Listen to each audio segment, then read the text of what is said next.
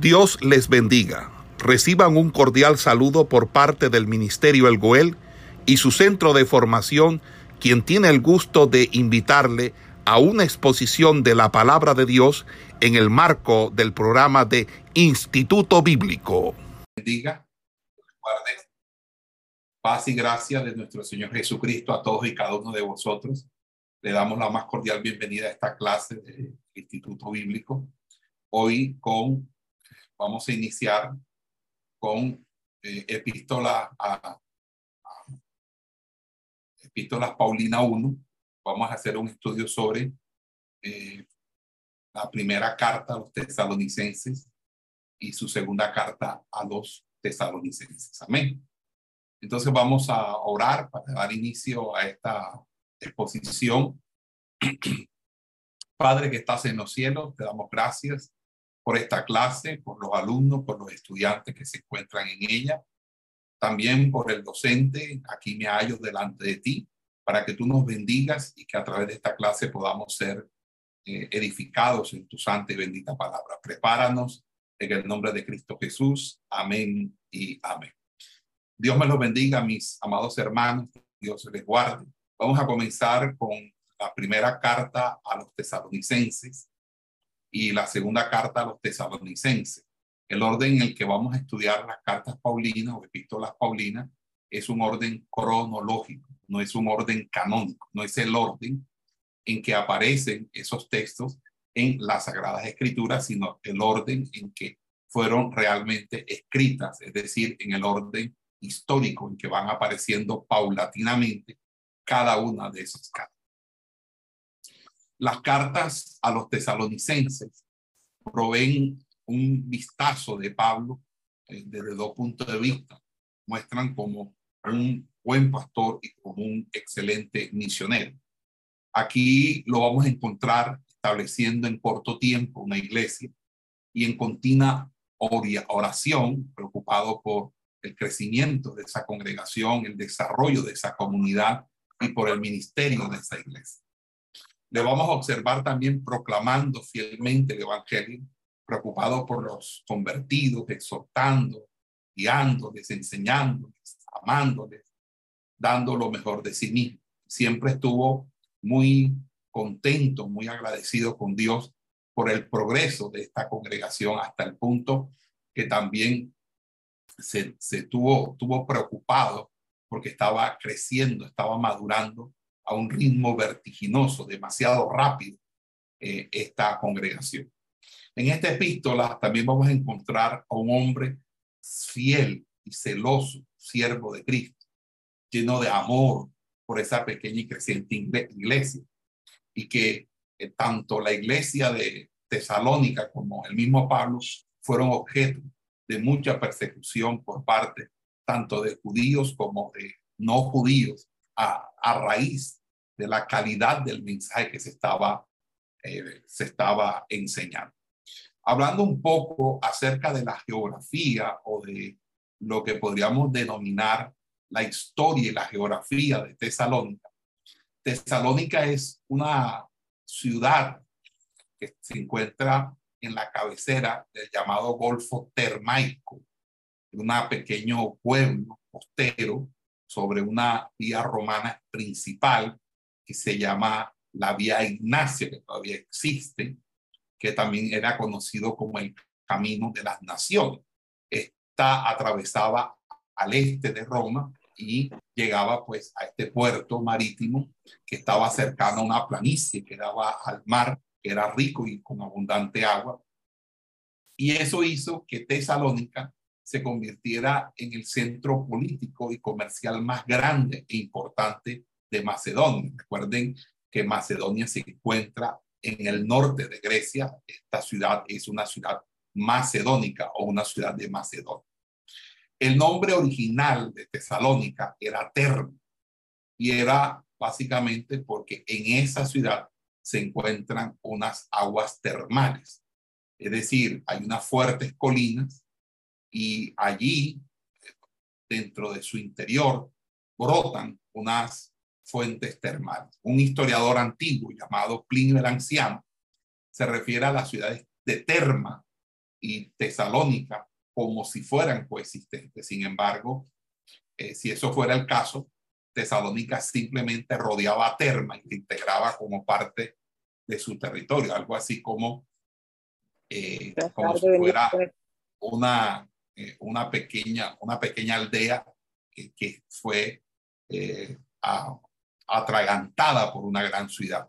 Sin embargo, a, pesar de lo, del, testimonio de Plinio el Anciano, la mayoría de los historiadores van a decirnos que fue uno de los generales de Alejandro Magno, Casandro, quien eh, en el año 315 antes de Cristo, en honor a la hija de Filipo de Macedonia, hermana media o media hermana de, de, eh, Alejandro Magno y que además y fue esposa de, del mismo Alejandro Magno, en honor a la hija de Filipo de Macedonia, le llamó Tesalónica. Y en algún momento, con el avance del cristianismo, Tesalónica fue denominada también la ciudad ortodoxa porque era una ciudad donde habitaban bastante cristianos, sobre todo cristianos que guardaban la ortodoxia del apóstol Pablo. Hoy, actualmente, eh, eh, Tesalónica es conocida como Salónica y todavía sigue siendo una muy importante ciudad griega.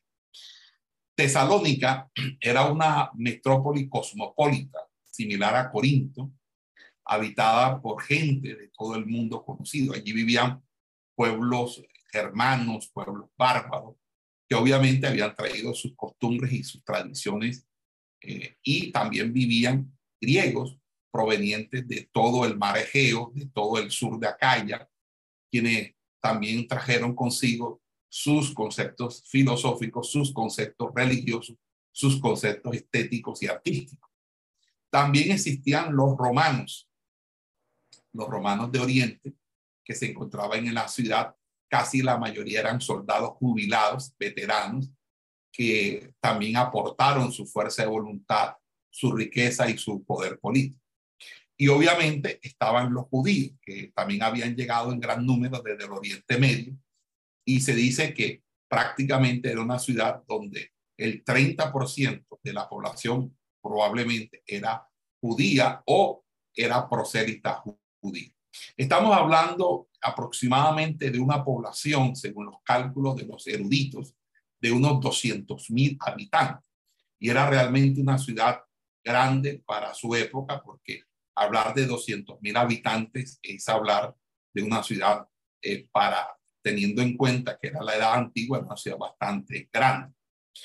Como capital de Macedonia eh, y ciudad metropolitana, eh, era también capital de, provincial y residencia de muchos, de muchos oficiales del ejército romano que se habían eh, jubilado, que se habían pensionado y habían escogido esta ciudad, eh, que era una provincia que estaba bajo el dominio romano y bajo las leyes y las leyes romanas.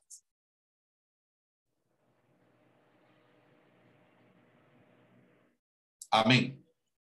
Ahora, eh, fíjense que cuáles fueron los eventos, cuáles fueron los eventos que condujeron la llegada del apóstol Pablo a Tesalónica.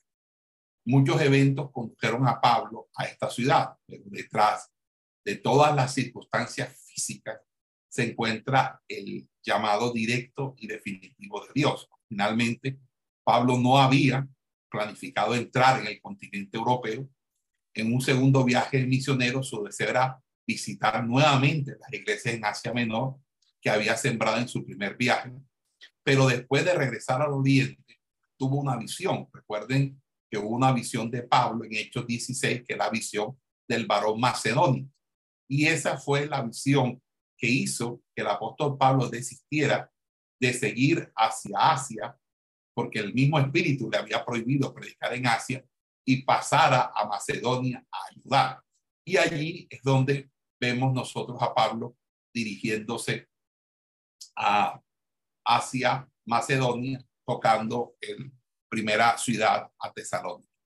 Ahora, antes de Tesalónica, Pablo llegó a Filipo. Entonces, Pablo fue a Filipo, que era un pequeño pueblo que no tenía sinagoga.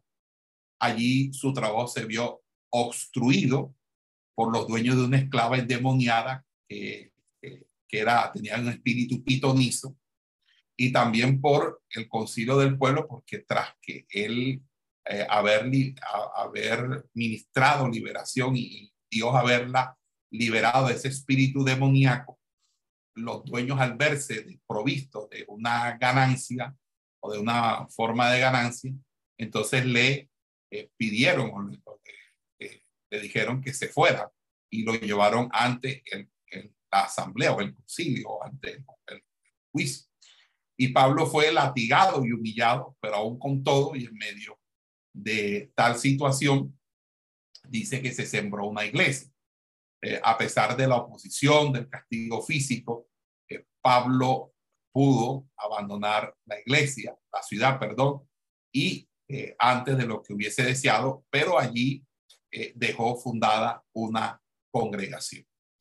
De allí pasó por Anfípolis y Apolonia, había sinagoga, y de luego llega a Tesalónica, que era la ciudad más grande de la zona donde sí encontró uno. Y Pablo tenía la costumbre de visitar primero a los judíos en la sinagoga, y esto lo hacía por varias razones. Primero, porque eh, Pablo era un erudito del Antiguo Testamento, era una persona que conocía a cabalidad todo el arsenal conceptual y doctrinal del Antiguo Testamento. Segundo, porque en la sinagoga se le daba la oportunidad eh, de poder enseñar y predicar. Tercero, por la posición de ellos como pueblo escogido, pueblo del pacto de Dios. Y cuarto, porque Jesús primeramente se ofreció a ellos, después al mundo. Entonces Pablo siguió el ejemplo de Jesucristo. Los compañeros de Pablo en Tesalónica, Pablo se vio acompañado por Silas y Timoteo. Lucas sí había estado con él en Filipo y allí se quedó. Y, y, esto lo deducimos porque cuando estamos leyendo los capítulos de Hechos 16 y 17, nos damos cuenta que en unos utiliza el pronombre nosotros para hacer referencia. Lucas es autor del libro de los Hechos.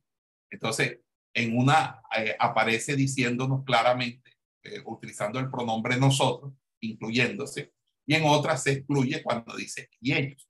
Entonces, Lucas habla de nosotros en Filipo, pero cuando está hablando del viaje en Tesalónica, no habla de un nosotros, sino de ellos. Ahora, Silas o Silvano fue el hombre escogido por Pablo para su segundo viaje misionero después de que Bernabé y Juan Marcos regresaran a Chipre. Y esto se menciona en la Biblia en Hechos capítulo 15. Recuerden que ellos son identificados como hombres importantes entre los mismos hermanos de la iglesia de Jerusalén. También se dice que eran profetas en ese mismo capítulo y también en Hechos 16 encontramos que como Pablo eran también ciudadanos romanos. Él y Judas Barsabá dice que fueron enviados a Antioquía por la iglesia de Jerusalén para cerciorarse de la situación.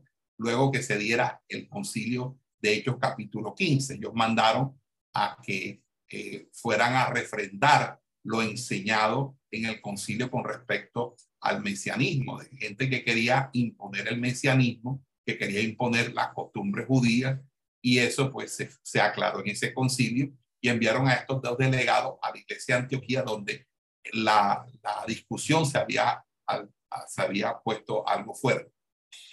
También lo vamos a, vamos a darnos cuenta de que hay una mención en segunda de Corintios de él. Estoy hablando de Silas. También en, en la carta de primera de Pedro, Pedro habla acerca de Silas que lo llama también Silvano. Pablo y Pedro lo llaman Silvano, pero Lucas le denomina Silas. Ese es, pero Silas y Silvano es el nombre que, se, que, que son los dos nombres que son eh, para el mismo personaje. El otro, el otro personaje, compañero del apóstol Pablo, es su hijo Timoteo. Y digo hijo no porque fuera hijo de carne y sangre, sino que era su hijo espiritual. Eh, Timoteo era un amigo y compañero de trabajo de Pablo, un hombre de mucha confianza del apóstol Pablo. Pablo le conoce en Listra, donde se convirtió durante el primer viaje misionero. Timoteo era medio griego por su padre y medio judío por su madre. Y Pablo lo quiso usar en la evangelización a los gentiles. Pablo dice en la escritura que los circuncidó para que pudiese trabajar con el pueblo judío. Timoteo es mencionado en muchas partes de, de, las cartas paulinas, en Segunda de Corintios, en Colosenses, en, en estas dos cartas tesalonicenses, en Filemón. Y Pablo precisamente habla de él como mi hijo en el ministerio. Eso lo va a decir en las dos cartas que él escribe de primera y segunda de Timoteo y también lo va a decir en la epístola a Tito. Pero fíjense que a lo largo de sus cartas, el tono general de Pablo siempre va a sugerir que Timoteo era como alguien, eh, además de ser joven, alguien como muy introvertido. Pero de todas maneras dice la Biblia que Pablo le tenía mucha confianza y seguridad en, en, el joven Timoteo. Ahora, fíjense que eh, en ese sentido que podemos también referirnos al ministerio de Pablo en Tesalónica. El ministerio de Pablo en Tesalónica siguió el modelo tradicional de ir primero donde los judíos y después a los gentiles. Pablo predicó por tres sábados, dice la escritura, y su mensaje era Jesús es el Mesías.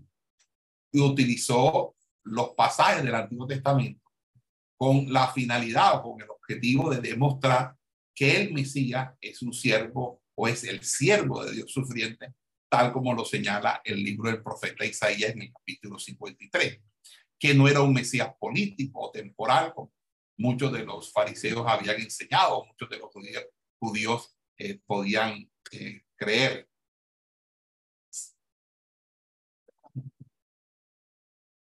En ese orden de idea, la respuesta a este mensaje fue que algunos judíos, muchos gentiles devotos y muchas mujeres importantes, dicen que recibieron a Jesús como Señor y Salvador.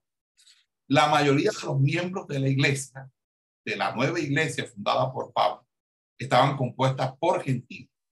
Y es precisamente evidente esto porque cuando él escribe las, las cartas de primera y segunda Tesalonicense, hay una casi que total ausencia de, citas o referencias al Antiguo Testamento. Sin embargo, los gentiles rápidamente recibieron a Jesús como Señor y Salvador. Obviamente, eh, había muchas razones. Primera, primeramente, porque eh, este, él predicó el Evangelio con poder y autoridad. Eh, este Evangelio no estaba eh, supeditado a ese carácter supersticioso eh, y, que llevaba a la ignorancia a, las personas, sino que era algo que demostró el poder de Dios y el poder de Dios en muchas sanidades, en muchos milagros, en muchos prodigios. Era algo que era completamente gratuito, no se estaba nunca buscando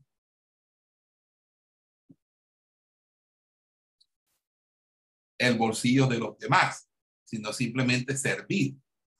Y obviamente también porque el Evangelio, al ser universal, no estaba circunscrito únicamente o exclusivamente al nacionalismo de los judíos. Los judíos solamente querían que ellos solo se salvaran, es decir, ellos querían ser su única religión.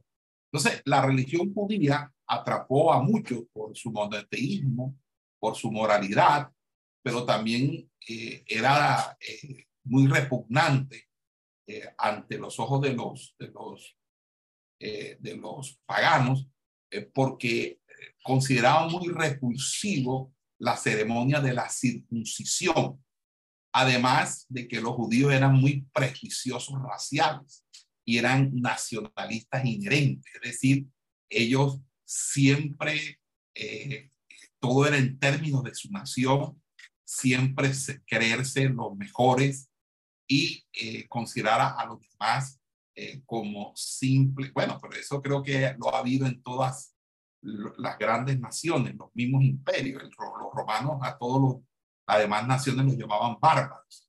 Los, los griegos también hicieron lo mismo. Pero bueno. Ahora, aquí dice en la Biblia que muchas mujeres eh, tomaron esa, eh, o recibieron el cristianismo, recibieron a Cristo, porque obviamente las mujeres eh, de cierto nivel, de cierto estatus, eh, no estaban bajo ese yugo de las mujeres pobres, porque eran mujeres verdaderas matronas, verdaderas mujeres que de una manera u otra tenían cierta relevancia en la toma de decisiones de, en sus hogares y tenían ese tipo de libertad. Ahora, el autor indiscutiblemente es el apóstol Pablo. Hay muchos críticos que hablan acerca de que posiblemente Pablo no fue el escritor, pero es verídico que la forma literaria, la autoría es, es auténticamente de Pablo. Es tan cierto que en el fragmento de Muratorio eh, se encuentra esto y aún en el mismo canon de Marción del año 140 se describe la carta a los tesalonicenses como una carta hecha o redactada por el, apóstol Pablo. También Ireneo de León cita a primera de tesalonicenses y este, otros demás autores. Eh, con respecto a segunda de tesalonicenses, también ha sido completamente aceptada como un texto del apóstol Pablo porque tiene un vocabulario muy similar al de Primera Tesalonicenses. Eh, tiene un estilo que lo caracteriza. En la escatología eh, de ambas cartas es, consistente la una de la otra y que obviamente eh, en Segunda de Tesalonicenses hay una, una especie de complementación de la escatología que nos, nos muestra Primera de Tesalonicenses. Otros autores como Policarpo, Justino, Ignacio, estoy hablando de los llamados apologistas, padres apostólicos, estoy hablando de los, de los, de los sucesores de los apóstoles y de los, y de los grandes líderes de la iglesia primitiva, o perdón, de la iglesia posterior a la primitiva, dicen que eh, Pablo fue el autor. También está, según el tesalonicense, en el canon de Marción, y en, el fragmento de Muratori o el canon de Muratori. Ireneo también es otro que la cita. Ahora, e, es evidente que la carta de eh, el apóstol Pablo fue escrita en, estando él en Corintios, y esto lo sabemos porque desde Corintio él le tocó escribir la carta. La fecha de la escritura de las cartas a los tesalonicenses es probablemente entre el año 50 y 51 de la era cristiana, convirtiéndose en la primera carta escrita por el apóstol Pablo. ¿Cuáles fueron los eventos alrededor de la carta a los tesalonicenses? Los eventos que condujeron a Pablo a escribir la carta a los, a los tesalonicenses son muy complejos y están interrelacionados. Hay que establecer algunas distinciones, sobre todo en lo relacionado con el ambiente geográfico, el ambiente emocional. Pero Pablo inicialmente se vio forzado a retirarse, a abandonar a esos nuevos creyentes de Tesalónica, porque los judíos habían incitado a los, a los paganos, a los supersticiosos del lugar, para que atacaran la casa de Jasón, tratando de encontrar a Pablo y sus compañeros y darle muerte. Pero hubo una audiencia con un, con un politarco es decir, con un líder que tenía la administración de la justicia en ese entonces, que entre otras cosas eh, no es nadie más, nadie menos que el mismo hermano del famoso Séneca, el, gran orador del imperio o de, Roma, del imperio romano. Entonces, cuando Pablo supo que habían, eh, habían atacado la casa de Jasón y de otros líderes cristianos, y que les tocó pagar una fuerte fianza, Pablo supo, entendió que debía trasladarse y dejarse y dejar sola a esa joven e inmadura iglesia. Por eso se fue a Berea y se fue a Berea con Timoteo y Sila. Se supone que Timoteo se quedó al principio y posteriormente eh, se unió a Sila para ir a Atenas. Pero parece ser que más bien que Pablo lo, devolvió para que eh, para que viera cómo seguir.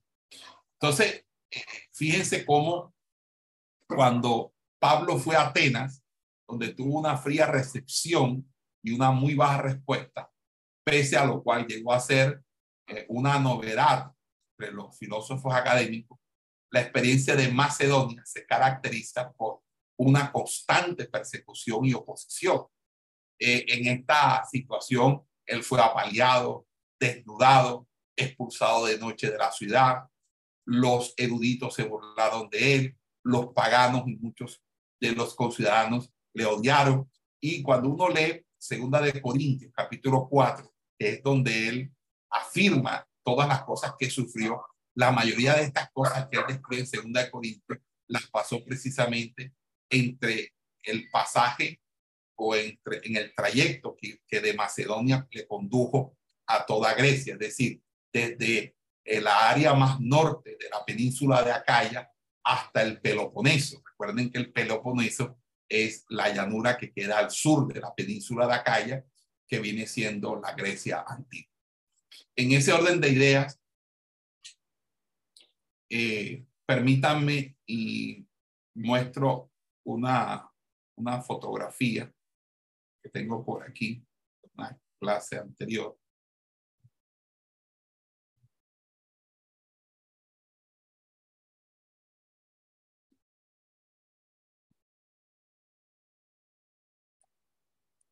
me permite un momento, voy a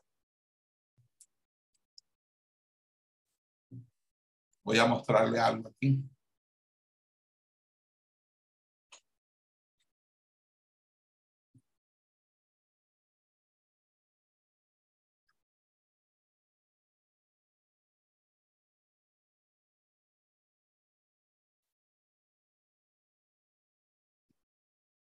Voy a compartir ahora imagen.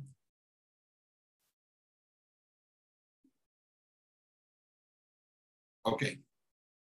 ¿Sí la alcanzan a ver? Sí, señor. Ok. Eh, esto que ustedes ven aquí es todo lo que se llama Grecia. Grecia está rodeada por tres mares. Un mar a la izquierda de la pantalla que se llama el mar Jónico, Jónico. Otro mar que se llama el mar Egeo que separa la parte de Grecia con la parte de lo que ahora se llama Turquía. Y un mar que se llama el mar Mediterráneo, que es este mar. ¿Ok? Mar Mediterráneo. Eh, el apóstol Pablo cruza y va de aquí, de esta parte que se llama Península de Anatolia, que es la parte de Turquía. Aquí hay un estrecho que se llama Bósforo, Aquí es donde está la ciudad de Constantinopla, que es una ciudad que, está mitad de un lado y mitad del otro, porque es una ciudad que es mitad europea, mitad del oriente, porque aquí está la división entre el continente europeo que está de este lado. No sé si alcanzan a ver el, la flechita que yo estoy mostrando aquí. Sí. El cursor sí lo alcanzan a ver. Amén, amén. Y aquí el oriente. El apóstol Pablo entra aquí y llega a este lugar que se llama Filipos. Filipos. Luego llega a Anfípolis, que queda más abajo, y llega a la ciudad de Tesalónica, que queda precisamente en el Golfo que está aquí. ¿Ok? Entonces, allí en Tesalónica, en Tesalónica, que está en esta zona aquí, se traslada, llega a Atenas, borda aquí y llega hasta aquí, hasta Corinto. Y hasta aquí. O sea que él, él rodeó o, todo esto que es Grecia, lo pudo, lo pudo, lo pudo predicar. Entonces, eh, en ese orden de ideas, como les decía, eh, el apóstol, el apóstol Pablo eh, va de, de, norte hacia sur en su recorrido. Entonces, cuando llega a Atenas, y Atenas la encontramos aquí, de este lado, Atenas queda aquí, la parte de aquí, ya él había recorrido toda esta zona, había dejado varias iglesias fundadas. Entonces, allí es donde él está, queda esperando que, lo, que los que él había hecho que se devolvieran para ver cómo estaba la iglesia de, Tesalónica, ¿verdad? Eh, este, los esperó aquí hasta que llegaron nuevamente aquí. ¿Ok? Muy bien. Entonces, eh, Pablo eh, llegó a Corinto y en Corinto suceden dos cosas, ¿verdad? Corintio, la, una visión que Dios le dio a, Pablo en Corinto, donde le dijo, no temas, yo tengo mucho pueblo allí. Él se quedó un año, seis meses, es decir, año y medio allí. Luego allá le llegó en Corintio Silas, Timoteo con buenas noticias y el mensaje de Timoteo era que Tesalónica estaba creciendo, que los hermanos habían tenido persecución, pero que se habían mantenido firmes. Y eso llenó de mucho regocijo al apóstol Pablo. Ahora bien, la carta a los tesalonicenses tiene tres propósitos. Entonces vamos aquí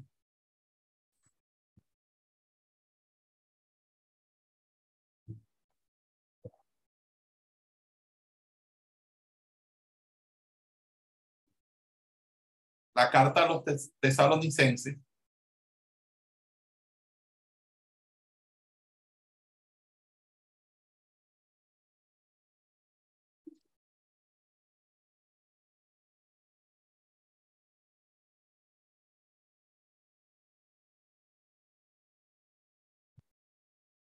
la carta de los tesalonicenses tiene eh, tres, cuatro propósitos. Vamos a ponerle cuatro. Eh,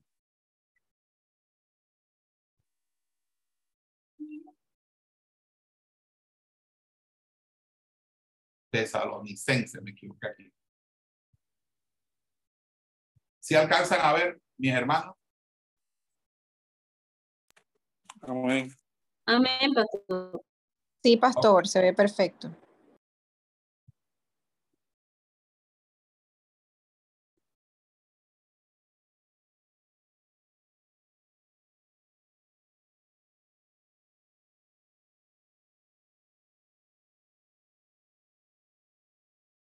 Ok, entonces el, el primer propósito era eh, compartir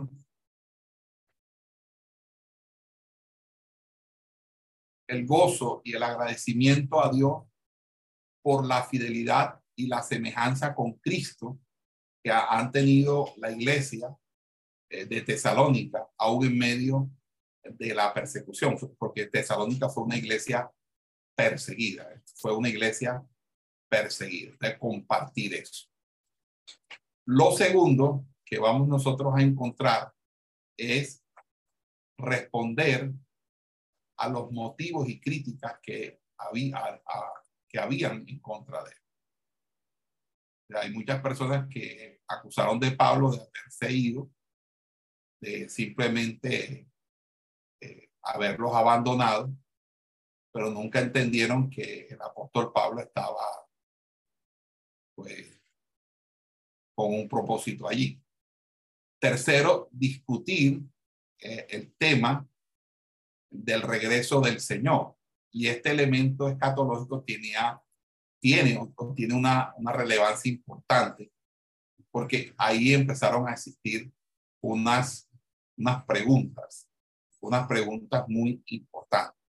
¿Cuáles esas preguntas? Eh, primero, ¿qué va a pasar con los que mueren en Cristo Jesús? Es una de las primeras preguntas. Eh, ¿Qué pasa con los muertos? O sea, ¿qué pasará con los, con los que murieron, los creyentes que mueren antes del retorno de Cristo? ¿Ok?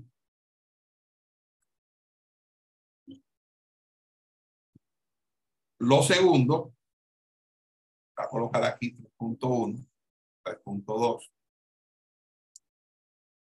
Otra pregunta que les interesaba es, ¿qué pasará con los creyentes de la congregación que dejan de trabajar porque simplemente se cruzan de brazos esperando que Cristo venga? Porque entonces mucha gente dejó de cumplir sus deberes, sus responsabilidades, porque no, no, Cristo, no, yo no voy a trabajar porque Cristo viene. No, yo no voy a nada porque Cristo viene. Yo no voy a estudiar porque Cristo viene. Y parece mentira que uno, pare, uno creyera que eso de pronto uno dice, oye, pero esta gente que es rara. Pero yo, yo viví una época en el Evangelio donde a mí, cuando me fui a estudiar a la universidad, me dijeron, hombre, ¿qué te vas a poner tú a estudiar? Si ya ahorita Cristo viene. Y entonces me decían, y te vas a, y te vas a apartar del Señor, porque, porque todo el que se mete a la universidad se aparta del Señor. Así me decían. Y entonces yo no estoy yo nunca he estado en contra del estudio. Al contrario, me gusta estudiar. Siempre fui un, un estudiante. Eh, eh, pero eh, eso, eso también a mí me generó una situación de que me tocó defender el por qué yo me estaba preparando. Yo me estaba preparando porque simple y llanamente, vamos a hacer una pausa, por favor.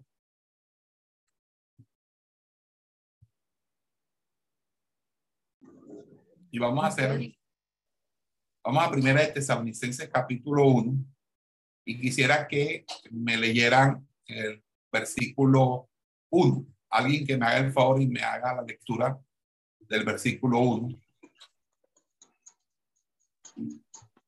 Yo, pastor. Ok, sí, está bien. Pueden tomarle foto. Pueden tomarle foto y enviarlo al, al chat, por favor. Claro que sí. Leo.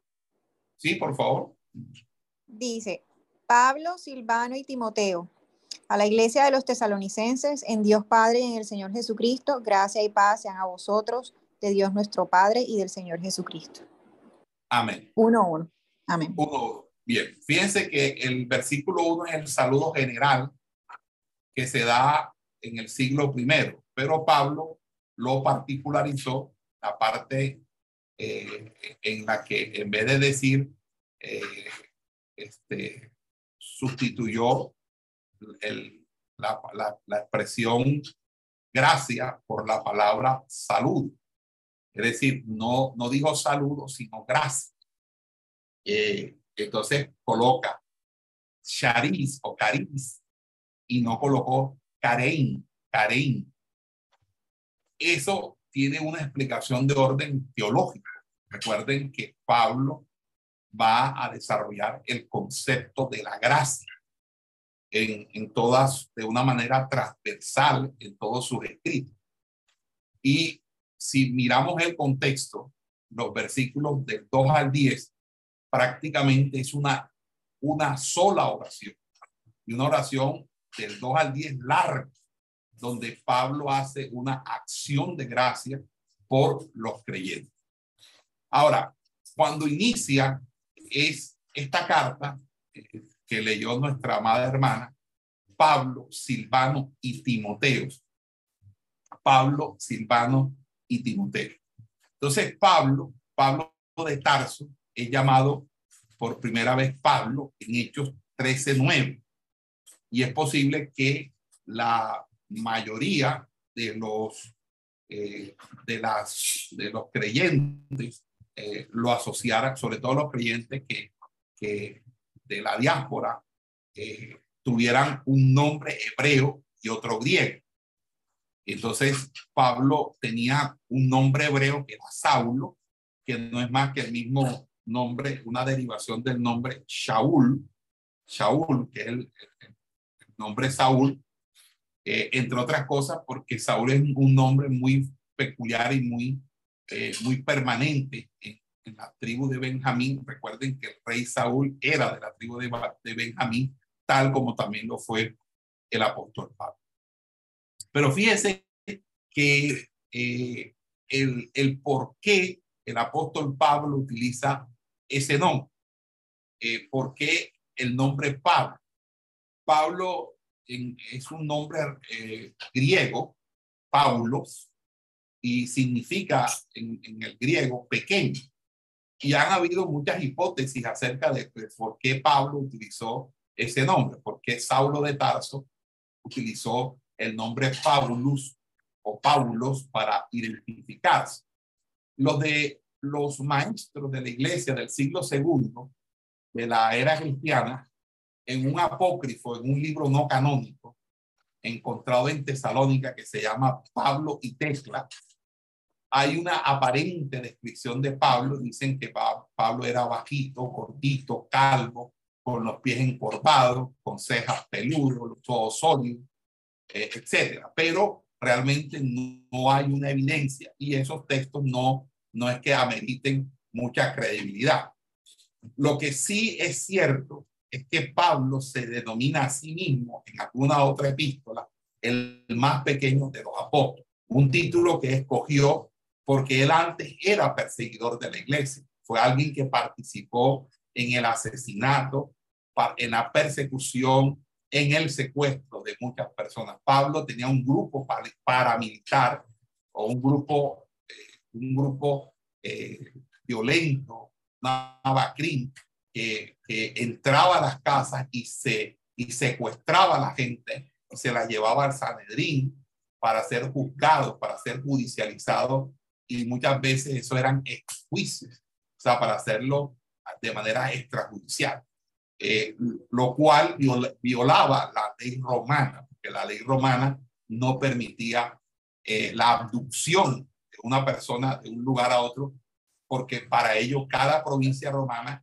eh, tenía unas diferencias legales, porque habían provincias romanas que se reían, regían por la ley romana, y habían unas provincias que tenían cierta autonomía, como el caso de Judea. Entonces, de Judea no podían ir a hacer una jurisdicción extranacional o una, una jurisdicción eh, exequator, eh, eh, extranacional, de venir, porque para ello debía ser todo un proceso de lo que hoy se denomina la extradición, lo cual quiere decir que Pablo estaba al, eh, al margen de la ley, promovi, promoviendo, promovido por su celo o provocado por su celo religioso.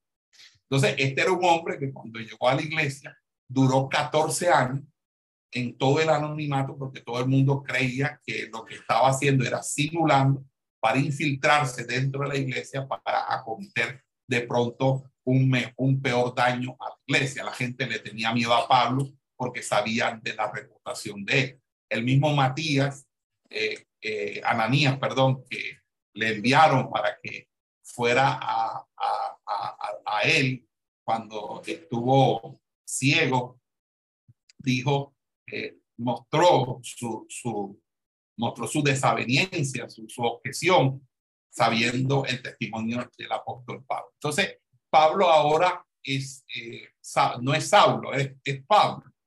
Y, Pablo ahora eh, se coloca aquí con, su, con, su, con su firma, con su rúbrica, el nombre no solamente de él, sino también el de Silvano, que era el, el de quien hablamos, Timoteo. Y estos tres eh, son a su vez eh, los autores o la autoridad apostólica que dirige la carta a los tesalonicenses, a los tesalonicenses. Y va a utilizar la expresión eclexia, eclexia, que significa los llamados de afuera. Originalmente en la sociedad griega, la expresión eclexia era asamblea del pueblo, pero porque la traducción griega del Antiguo Testamento que hace la Septuaginta utiliza esa expresión eclexia para traducir una palabra hebrea que es eh, el término kaol.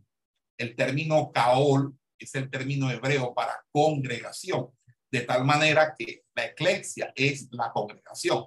La eclexia es más el, el eh, para algunos el lugar, mientras que para el hebreo es más las personas que conforman la asamblea. Entonces, así la iglesia eh, primitiva se consideraba como una asamblea, como un cuerpo que en cierta, cierta manera eh, eh, estaba a la espera de el Mesías, no en su primera venida, porque ya había venido, sino en la segunda venida de Cristo. Luego, arregló seguido, en el mismo texto que nos leyó la madre hermana, dice en Dios el Padre y el Señor Jesucristo. Fíjense que Dios y Jesús están aquí unidos en una forma sintáctica, mediante una preposición que le va a identificar a ambos, que es la preposición en, en griego, que es traducida en español igual, pero hay una conjunción y el Señor Jesucristo para hacer una diferencia de que no es el mismo Padre, sino que son dos personas distintas, pero que a su vez tienen una coigualdad en la medida en que a ellos se le está rendiendo esta pleitesía o esta alabanza en Dios el Padre y el Señor Jesucristo. Allí vemos la tonalidad binitaria de la salutación eh, apostólica que tiene esta carta de primera de, de Tesalonicenses. Fíjense que al, colocar a Jesús al lado de, del gran yo soy, de Jehová Dios, eh, está haciendo una afirmación teológica acerca de la deidad de Cristo. Porque fíjense que eh, una de las razones eh, en la que eh, Dios o uno de los atributos o títulos más bien utilizados en el Antiguo Testamento para Jehová era Adonai. Adonai es el Señor. En el término griego, Adonai es curios. Cristo es curios. Curios es el Señor el Señor es el Adonai. Entonces, ahí se está planteando la divinidad de Jesús. Pero fíjense que sobre el Padre, sobre Dios, se le especifica eh, la expresión Padre. Y es que el Antiguo Testamento introduce esta metáfora íntima y familiar de Dios como Padre. Fíjense que Israel es descrita a los ojos o a la luz del Antiguo Testamento como el hijo de Yahvé, el hijo de Jehová. Y eso lo hace el profeta Malaquías, el profeta Osea. Inclusive en el mismo libro de Deuteronomio ah, se utiliza una analogía de Dios como Padre.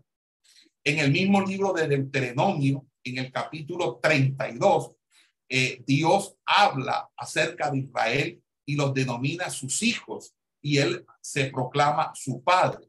Y esa analogía lo vemos también en el Salterio, en la Salmodia, en el Salmo 103, en el Salmo 68 y mucho más contundentemente en los libros de los profetas.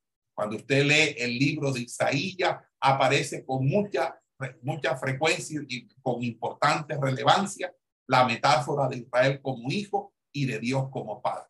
Eso lo vemos en Isaías 63, 64, también en el libro del profeta Jeremías. Y Jesús, quien hablaba arameo en los tiempos en que se dieron los hechos de los que narra los cuatro evangelios, utiliza un término para padre que es un término muy significativo y es el término Abba, que es un término de padre, pero en un sentido más íntimo o más cariñoso para decir papito o papi mío o padre mío. Y esta intimidad o esta, este afecto y esta familiaridad le granjeó a Jesús una gran enemistad por parte de los fariseos, los saduceos y sacerdotes que veían como una cierta falta de respeto por parte del Señor de tratar de esa manera tan íntima y coloquial al que está en los cielos sentado. Y esta es precisamente la gran revelación o uno de los grandes tópicos o temas que son relevantes en, el, en los evangelios. Porque Jesús tiene tres temas en los evangelios que caracterizan transversalmente toda su enseñanza, que, que, subyacen en toda su enseñanza. Una de ellas es precisamente hablarnos acerca de la paternidad de Dios y la cercanía que a través de él, que es la puerta, que es la puerta, nos, nos da nuestra conexión, que nos da a Dios, porque si lo conocemos a conocemos al Padre, y todo el que, que va a Él llega al Padre. Pero también habló sobre el reino de Dios, porque Él mismo dijo arrepentidos, porque el reino de los cielos ha acercado. Y si yo con el dedo de Dios hecho fuera los demás, ciertamente el reino de los cielos ha llegado. Pero también el gran tema de Jesús, el tercer gran tema de Jesús, es el tema de la irrenunciabilidad del Evangelio que nosotros hemos asumido un compromiso de una novedad de vida con el Señor, porque el Espíritu Santo vive en nosotros en el momento en que hemos recibido a Cristo como Señor y Salvador. Y por esa palabra, por esa vida que se nos ha sido impartido, nosotros no podemos echar hacia atrás. La Biblia dice, justo, más el justo por su fe vivirá, pero si retrocediere, no agradará mi alma. El apóstol va a decir, nosotros no somos de los que retrocedemos, porque todo aquel que renuncia de este camino, todo el que se aparta de este camino, grave expectación de juicio que era sobre él, porque ha manchado, ha manchado su, vestidura y su dignidad y ha pisoteado el cuerpo de Cristo y la sangre de Cristo. Por lo tanto, hemos, tenemos que entender que el que toma este camino y el que quiera salvar su vida tiene que estar dispuesto a todo por este bendito y santo evangelio. En ese orden de ideas, vamos a encontrar, mis amados hermanos, que el Señor reveló su nombre como Jehová en el Antiguo Testamento en Éxodo 3:14. Y los judíos tenían tanto miedo de pronunciar ese nombre, de escribirlo, de quebrantar uno de los diez mandamientos que dice que no tomarás el nombre de Dios en vano. Por eso cada vez que podían leer o podían escribir ese nombre, ellos utilizaban mejor la expresión Adonai. Y Adonai significa Señor, significa jefe, significa dueño. Y esa es la traducción que van a utilizar los textos hebreos del Tanakh. Recuerden que el Tanakh es la Torá, el Neví y el Ketubí, que significa la ley, los profetas y los otros escritos. Cuando yo hablo de Tanakh, Tanakh significa el mismo Antiguo Testamento que usted tiene, que va desde Génesis hasta Malaquí. Y ahí es cuando los autores del Neotestamentario van a utilizar, como decía, la palabra curios o quirios, que significa Señor. Estaban afirmando con esa palabra el Adonai del Antiguo Testamento. Obviamente en el entendido de que Jehová es una persona y Jesús es otra persona. No es la misma persona, no son la misma persona, son dos personas diferentes, pero que tienen la misma designación porque él, eh, tanto el Padre como el Hijo, es Dios, es Dios. El nombre Jesús, como ustedes lo, ya lo deben saber, significa Jehová salva. Es el equivalente al nombre Josué en el Antiguo Testamento. Por eso es que la palabra Jesús es el derivado de la palabra hebrea salvación, Josea, es decir, que es el nombre del Dios del pacto, Jehová salva, Jehová Josea, Jesús Josea, Josué, Josea. ¿eh? Entonces, allí entender. Otro término que nosotros vamos a encontrar unido a la, a la expresión Jesús, Cristo, Jesús en griego es Jesús y luego Cristo, Cristo es la traducción de este término Mesías o Mashiach o Mashiach, que es Cristo. Cristo es la traducción para el término hebreo el ungido, Mashiach, y se refiere, se refiere que esta persona es la elegida, el designado. Es el término hebreo para hacer uso del Mesías que había sido prometido muchas veces en el Antiguo Testamento. Luego vamos a encontrar la palabra gracia y paz. Pablo aquí, como les decía, dejó de utilizar la expresión charein o carein, que significa saludo, y ahora utiliza cariz, que significa obviamente gracia. La gracia siempre va delante de la paz. Por eso dice gracia y paz. Primero va la gracia y luego la paz. La paz refleja el saludo hebreo, shalom, porque fíjense que la palabra gracia y paz es haris, kai, erein e irene, que significa gracia y paz. Y es precisamente como eh, combinar la salutación griega con la hebrea. En la versión King James eh, utiliza de Dios nuestro Padre, de Señor Jesucristo. Y, y, y, fíjense que esta frase muchas veces tiene algunas significaciones sumamente importantes como salutación. Amén. Vamos a hacer una pequeña pausa, por favor.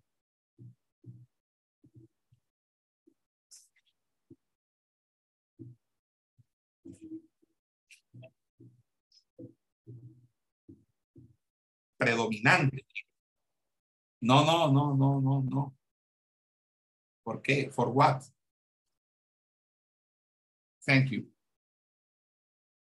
Eh, fíjense que ya en el versículo 2, para satisfacción de todos los que me han preguntado, hay la diferencia, porque en el versículo 2, Luz María Merford, léeme ahora el versículo 2, ahí está la gracia como gratitud o acción de gracia.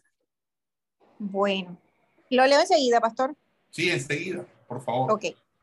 Damos siempre gracias a Dios por todos vosotros, haciendo memoria de vosotros en nuestras oraciones.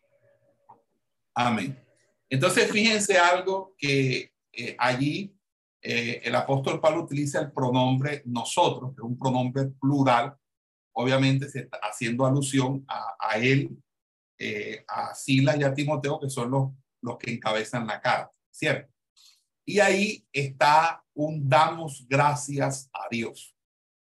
Eh, yo no sé si ustedes quieren que yo les dé una pequeña orientación del, del, del verbo de los verbos griegos, porque a mí me parece que si yo les diera esa orientación, yo podría explicarles mejor, eh, pero eh, tienen que prometerme que tendrían que estudiar esto, porque aunque no es muy difícil aprender, sí amerita eh, tener un poquito de, de, de estudio, es decir, de estudiar eh, el, el, análisis del verbo griego. ¿Por qué? Porque ese damos gracias a Dios se encuentra en una forma que se le denomina indicativo. Indicativo es un modo, modo. Un modo es la manera de ser de un verbo. ¿Cómo son las maneras de ser de un verbo? Un verbo puede ser real, puede ser hipotético, puede ser un deseo o puede ser un mandato, una orden. Cuando el, el, el verbo es un mandato o una orden, se le llama modo imperativo. ¿Por qué? Porque es un modo que impera, que, da una orden o mandato. Cuando es un deseo, es optare, es optativo, porque significa que es una opción, un deseo, una opción que yo quisiera tener. Y cuando quiero hacer algo hipotético, algo idealizable, algo ideal, eh, eh, entonces utilizo el modo llamado subjuntivo. Pero cuando el verbo es real y tiene que tomarse con el plexo de la literalidad, el verbo es indicativo. Entonces, ese damos gracias a Dios es un verbo real que se encuentra en un tiempo presente. Y el, y, el presente en el griego es continuo, no es un presente como el nuestro, que es un presente que es unimomentual, es decir, solamente habla del momento en sí, sino que es, es, un, es, un, es, un, un, es un presente distinto al nuestro porque es un presente que eh, se traslada en el presente, transcurre en el presente, va ocurriendo en el presente. Y nosotros en español, para poder llegar a esa significación, tenemos que utilizar una forma distinta que se llama gerundio. Gerundio es una, es una forma mm, eh, con la que el verbo es modificado utilizando la partícula ando y endo. Entonces, por ejemplo, cuando yo digo caminando, yo digo yo camino, tú caminas, él camina, vosotros camináis, ellos caminan. Ahí lo estoy eh, lo, estoy, eh, lo, estoy, lo estoy conjugando en, la, en presente. Pero ojo, una cosa es yo camino, tú caminas, y otra cosa es decir yo estoy caminando. ¿Cuál es la diferencia entre yo camino y yo estoy caminando? Que simplemente me dice que camina, pero no me está diciendo si, si ahora en este mismo instante lo sigue haciendo. Pero cuando digo yo estoy caminando, me está diciendo que lo sigue haciendo. Entonces, el presente, eh, cuando se traduce de, del griego al español, es yo estoy caminando. Es decir, es como si fuera un gerundio acompañado del verbo ser estar, que es el verbo estoy. Yo estoy caminando. Entonces, cuando él dice, damos gracias a Dios, es, estamos dando gracias a Dios, es decir, todos los días el apóstol Pablo está haciendo la acción continua. Pablo todos los días está orando y está diciendo, doy gracias, Señor, doy gracias, Señor, doy gracias, Señor, te doy gracias a ti, Señor, te doy gracias a ti. Es decir, es, está señalando que hay una acción continua. Y el espíritu de acción de gracia es un espíritu que, que se, y yo no estoy hablando de espíritu en el sentido que es un, un fantasma, algo así, van a pensar que es un fantasma. Estoy diciendo que la carta tiene ese espíritu, tiene ese sentir, ese elemento interno que lo caracteriza, el de acción de gracia. ¿Por qué? Porque no solamente lo vemos en el capítulo 1, verso 2. Si los María me acompaña en el capítulo 2, verso 13 y lo lee, ahí otra vez nuevamente el apóstol Pablo hace alusión a la gracia. Capítulo 2, versículo 13. Voy, pastor. ¿Sí? 2, 13. Ya voy, ya voy. De Primera Tesalonicenses 2, versículo 3. Porque nuestra exhortación, eso, esa. 2, 13. No. Primera de Tesalonicenses 2, versículo 3. 13. Porque nuestra exhortación no procedió de error ni de impureza, ni fue por engaño. ¿Esa? Sí, sigue el 2, capítulo Ujú. 2, verso 13. Ah, 13, 13, perdón. Estás leyendo el Era 13. 3. Sí, señor, sí, señor, tiene razón. Ok. Por lo cual también nosotros sin cesar damos gracias a Dios de que cuando recibisteis la palabra de Dios que oísteis de nosotros, la recibisteis no como palabra de hombres, sino según es en verdad la palabra de Dios, la cual actúa en vosotros los creyentes. Amén. Ok. Ahora vete al capítulo 3, verso 9. Voy. Verso 9. Voy, pastor. 9. Por lo cual, ¿qué acción de gracias podremos dar a Dios por vosotros, por todo el gozo con que nos gozamos a causa de vosotros delante de nuestro Dios, orando de noche y de día con gran insistencia para que veamos vuestro rostro y, y completemos lo que falte a vuestra fe? 3, 9, ¿verdad? 3, 9. Ok, listo. Entonces vimos allí la acción de gracia. Ahora, esa acción de gracia es la oración de apertura de Pablo, donde él expresa, obviamente, no solamente eh, una, una estructura, sino que también podemos decir que hay allí un bosquejo que nos va a permitir a nosotros entender un poquito más la carta. Entonces, hablando un poquito de la acción de gracia, eh, la acción de gracia es la actitud apropiada de los creyentes hacia Dios. Recuerde que eh, la acción de gracia es la fuente de nuestra alabanza a Dios por medio de Cristo. Nosotros si tenemos algo que agradecerles a Dios, mire, a nosotros a Dios hay que agradecerles por la vida, por la salud, por los hijos, por los esposos, por las esposas, por, todo, por el trabajo. Todo se lo debemos a Dios. No hay nada que no se le deba a Dios. La acción de gracia es el motivo apropiado para el ministerio. Nosotros le servimos a Dios porque estamos agradecidos por lo que Dios ha hecho por nosotros. Entonces damos de gracia lo que recibimos de gracia. Es un constante tema en el cielo. Y es el permanente tema de nosotros, los creyentes. Amén. Hay dos palabras en el Antiguo Testamento que eh, están muy relacionadas con la acción de gracia. La palabra yadah, que significa alabanza, y la palabra todah, que significa acción de gracia. Y por lo general se utiliza precisamente para los sacrificios ofrecidos. Y es muy, muy, muy, peculiar verla en el Antiguo Testamento, sobre todo en la época de David y Salomón, es decir, en los textos de Segunda de Crónica, Primera de Crónica, más o menos, donde dice la escritura que David nombró a ciertos levitas para adorar y agradecer a Dios. Y eso también lo hizo Salomón. Hay otros autores, otros, perdón, otros personajes en la Biblia, como fue el rey Ezequías y Nemías como gobernador, que también hicieron lo mismo. De hecho, todo el salterio, que es la colección de alabanzas y acciones de gracia de Israel, está, está, está pertrecha a, a lo máximo de versículos bíblicos, textos bíblicos de acciones de gracia eh, a Dios por la fidelidad a su pacto, eh, este, acción de gracia para poder entrar al, lugar del templo, hace, eh, entrando a sus atrios con acción de gracia, por ejemplo, acción de gracia para cuando se iban a ofrecer los sacrificios, acción de gracia cuando uno era liberado de los enemigos, cuando uno era uno liberado de la muerte, de la prisión, cuando Dios se nos, nos proveía, mejor dicho, cuando se nos perdonaba algún pecado, etcétera, etcétera. Hay muchas maneras y muchas razones de dar acción de gracia. Pero la principal palabra para gracia y acción de gracia es la palabra eucaristeo, eucaristo y eucaristía y la palabra cariz. Y esas palabras eh, las vamos a encontrar muy recurrente en el apóstol Pablo.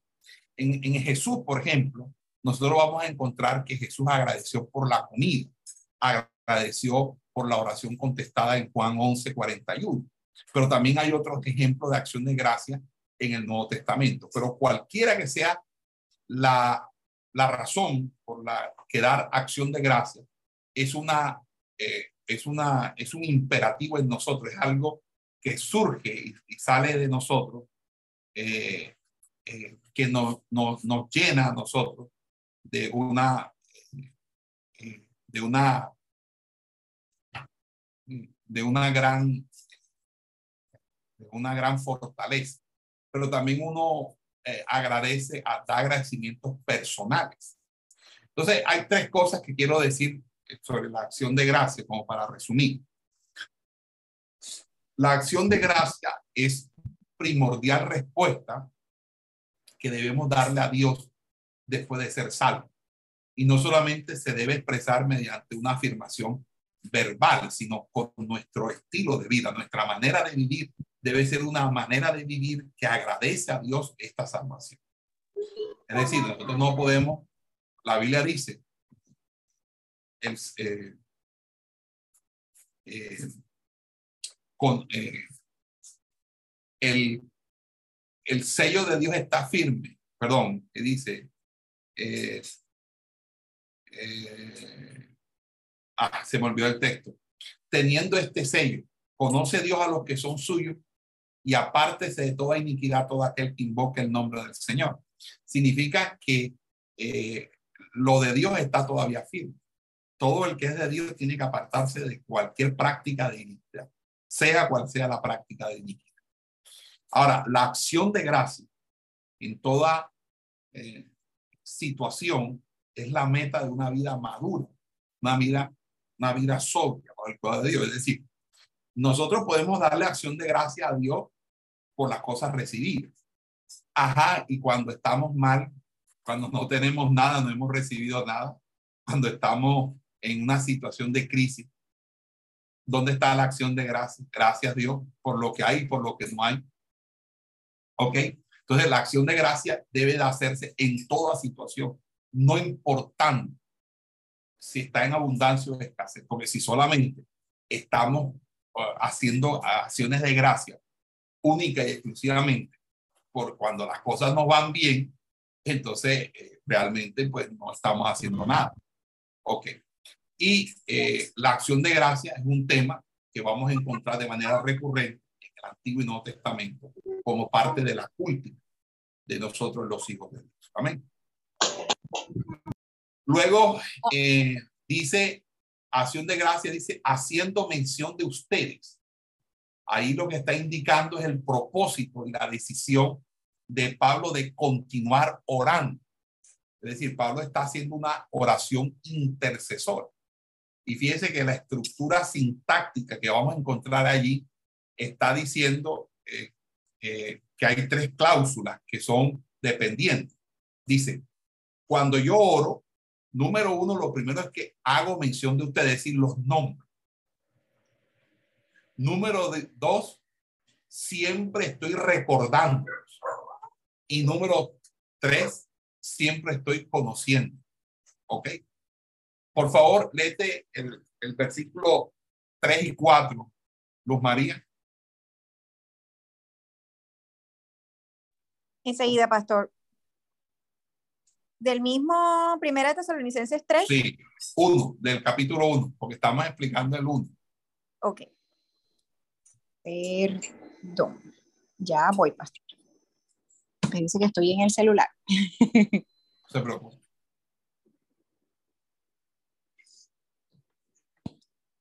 Ya voy. Primera Tres de. Tesalonicenses 1. 1 del 3 al 4. del 3 al 4. Dice, acordándonos sin cesar delante del Dios y Padre nuestro de la obra de vuestra fe, del trabajo de vuestro amor y de vuestra constancia en la esperanza en nuestro Señor Jesucristo, porque conocemos, hermanos amados de Dios, vuestra elección. Amén.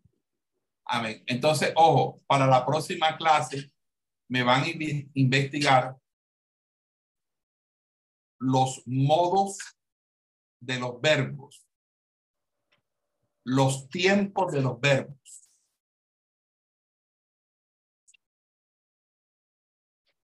Y el participio del verbo.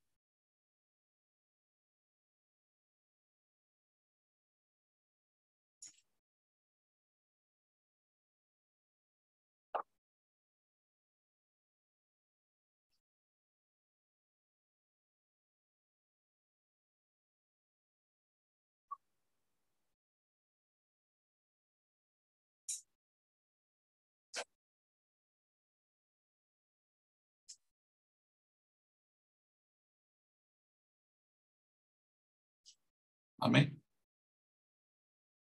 Los modos del verbo.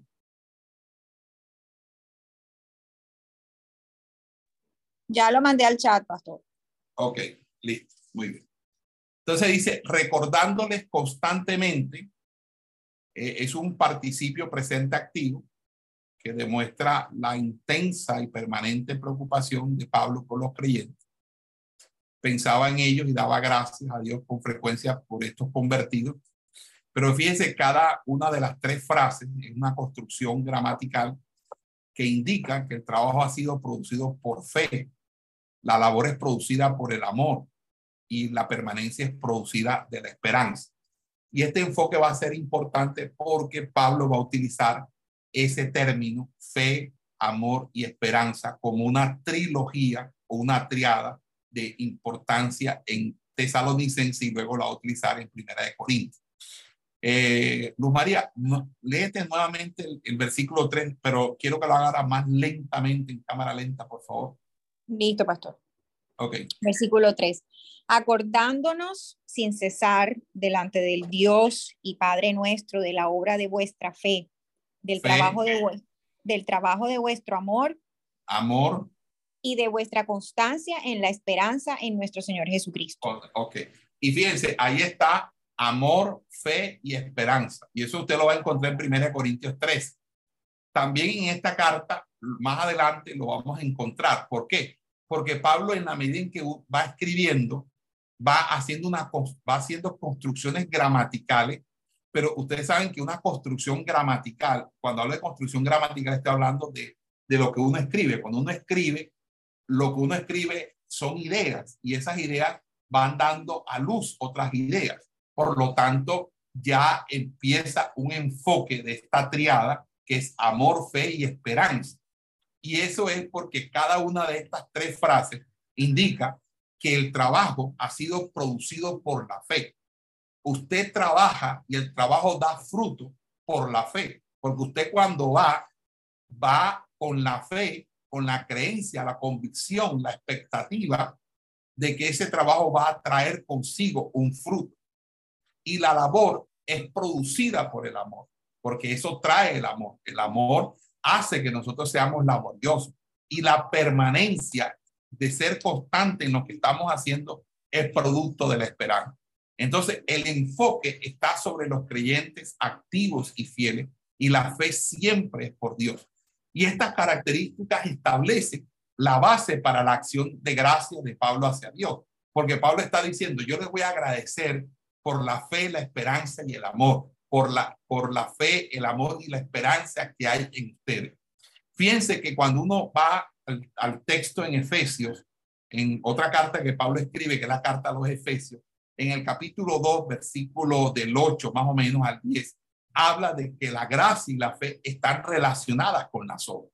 Pero aquí los tres términos realmente lo que Pablo quiere dar a entender es que son uno solo en el Nuevo Testamento. Que el amor, la fe y la esperanza, aunque en 1 Corintios sí va a decir que de todos ellos el mayor es el amor, pero igualmente los tres son coexistentes. Y es una triada, es, es algo bastante interesante. Vamos a buscar Primera de Corintios, Luz María, colabórame en Primera de Corintios capítulo 13, versículo 13. Primera de Corintios 13, 13, soledad, 13, soledad. Ok. Primera de Corintios 13. 13. 13, 3. 13, 13. Ah, 13, 13. Sí, 13, 13. Ya voy, pastor. No se preocupe. ya voy, ya voy. No se me equivoque con el 3. 13, 3. No, no, no, ya, aquí está, aquí está. Listo, dice. Y ahora permanecen la fe, la esperanza y el amor, estos tres, pero el mayor de ellos es el amor. Ok. Fíjense que la palabra labor es una palabra muy profunda. El cristianismo no puede ser pasivo. Recuerden que una de las preguntas que le estaban eh, eh, eh, haciendo a Pablo, Pablo, mira, aquí la gente está con el cuento de que viene Cristo y ahora no quieren ni, ni ir a trabajar. Entonces, el, se van a chantar, se van a cruzar. Todo el que es flojo no puede ser cristiano. Un cristiano no es flojo. Todo el que es flojo no es cristiano, no tiene el espíritu de Cristo. Cristo es madrugador y Cristo es trasnochador trabajando. Cristo pasaba toda la noche trabajando, haciendo la labor del Padre y se levantaba temprano también a hacerlo. Todo el que es, eh, el que es flojo en la iglesia no sirve. No tiene el espíritu de Dios. En la iglesia, eh, eh, porque la Biblia habla en contra del perezoso en la iglesia no, no se puede tener gente floja, aragana, que viva a expensa de la mamá, del papá, que no trabaje, que un, un come comida un acabarro. Eso no es de Dios. Amén. Y nosotros no podemos alcahuetear. Aquí la gente tiene que ganarse el pan de cada día. Así sea lo que sea, hermano. Porque hay mamás que no enseñan a sus hijos a hacer absolutamente nada en la casa. Entonces los tienen como unos reyes cuando se casan no les sirven para nada. Entonces eso es importante porque la, la labor, eh, el cristiano debe ser laborioso. Y cuando uno es laborioso, hermano, uno no se puede quedar quieto. La gente que es floja, perezosa, es puerca. Eh, comen y dejan los, platos sucios y les da la flojera de lavar los platos y ahí los dejan sucios.